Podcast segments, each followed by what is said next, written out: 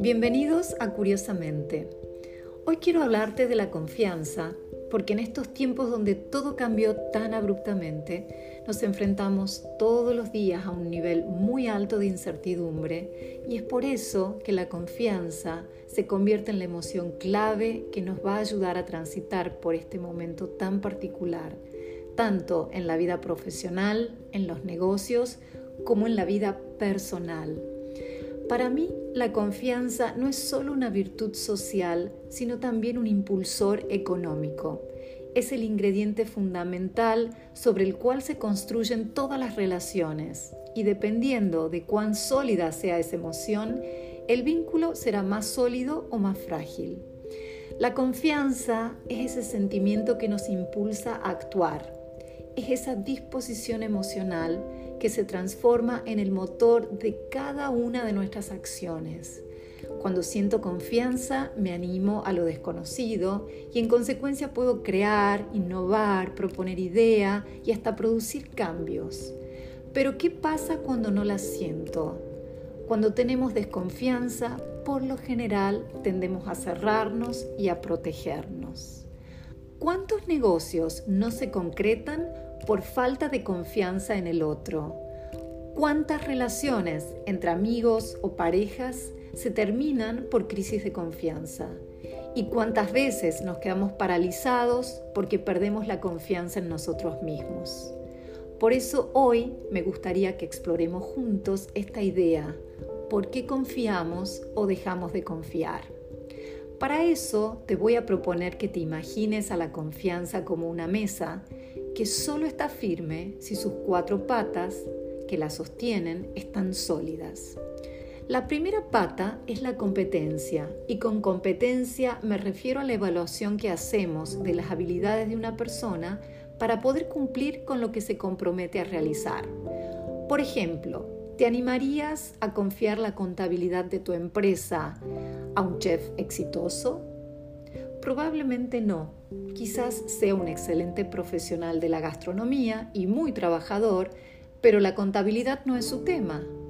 Podrías confiar en su sinceridad, pero si no tiene la competencia o los conocimientos necesarios, seguramente no vas a darle la tarea.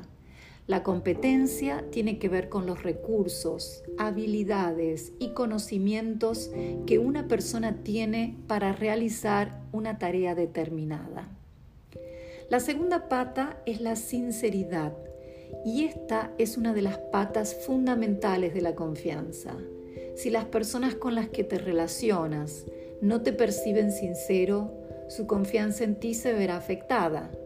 Y viceversa, si no percibes sinceridad en el otro, va a ser muy difícil creer y confiar en esa persona. Y cuando hablo de sinceridad, me refiero a la coherencia entre lo que pensamos y sentimos internamente y lo que decimos y hacemos externamente. Cuando esa coherencia se rompe, es muy difícil construir confianza. La tercera pata es la credibilidad. Esta pata tiene que ver con la responsabilidad y la palabra responsabilidad etimológicamente hablando nos remite a la capacidad que tenemos para responder.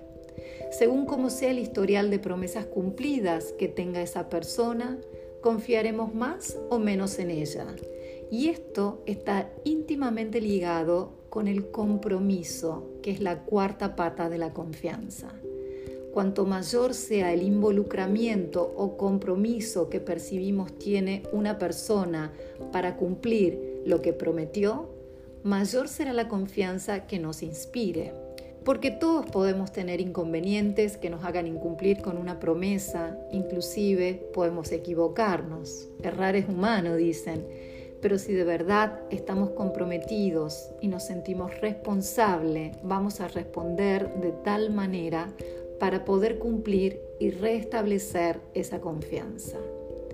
Muchas veces vemos cómo relaciones laborales, personales o de negocios se deterioran o se terminan sin entender por qué. ¿Qué es lo que ocurrió para llegar a un punto de no retorno? Y por lo general es porque hubo una crisis de confianza que no fue bien gestionada. Es común ver que porque uno o dos de esos cuatro aspectos de la confianza falló, se descarta toda una relación. Poder distinguir estas cuatro dimensiones puede ayudarte a entender mejor por qué ocurren estas cosas.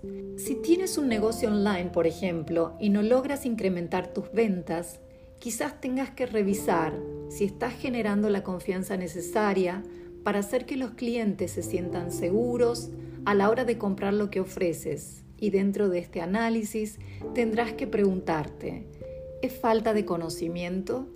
¿Necesito capacitarme mejor para llevar adelante mi negocio? ¿O es falta de sinceridad?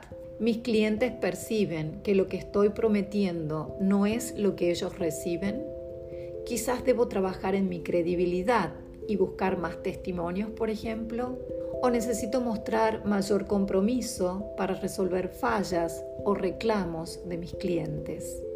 Hacerte estas preguntas va a ayudarte a tener un diagnóstico y descubrir que quizás solo tengas que ajustar una de esas cuatro patas para destrabar la situación y hacer que el vínculo con tu cliente fluya. O por ejemplo, si tienes un socio que es brillante, tiene un gran conocimiento sobre cómo llevar adelante el negocio, pero como nunca cumple con la tarea que le toca realizar, eso te genera el doble de trabajo para ti.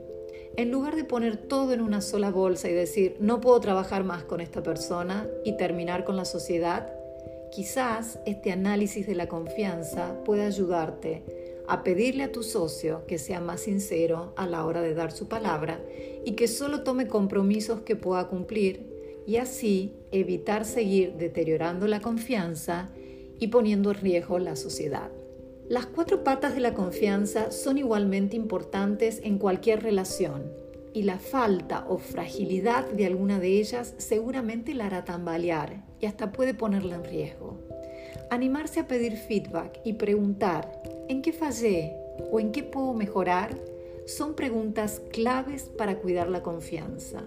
O si estás en una relación que te interesa y pudiste identificar cuál de esos cuatro pilares puso a la relación en riesgo, en lugar de descalificar todo el vínculo, podrías animarte a tener una conversación para hablar puntualmente de lo que necesitas que mejore para que la confianza se restablezca.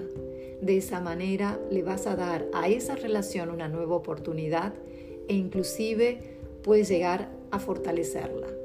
Bueno, este fue el tema de la confianza que a mí me parece súper importante. Si te gustó este episodio, compartilo y te espero en el próximo encuentro.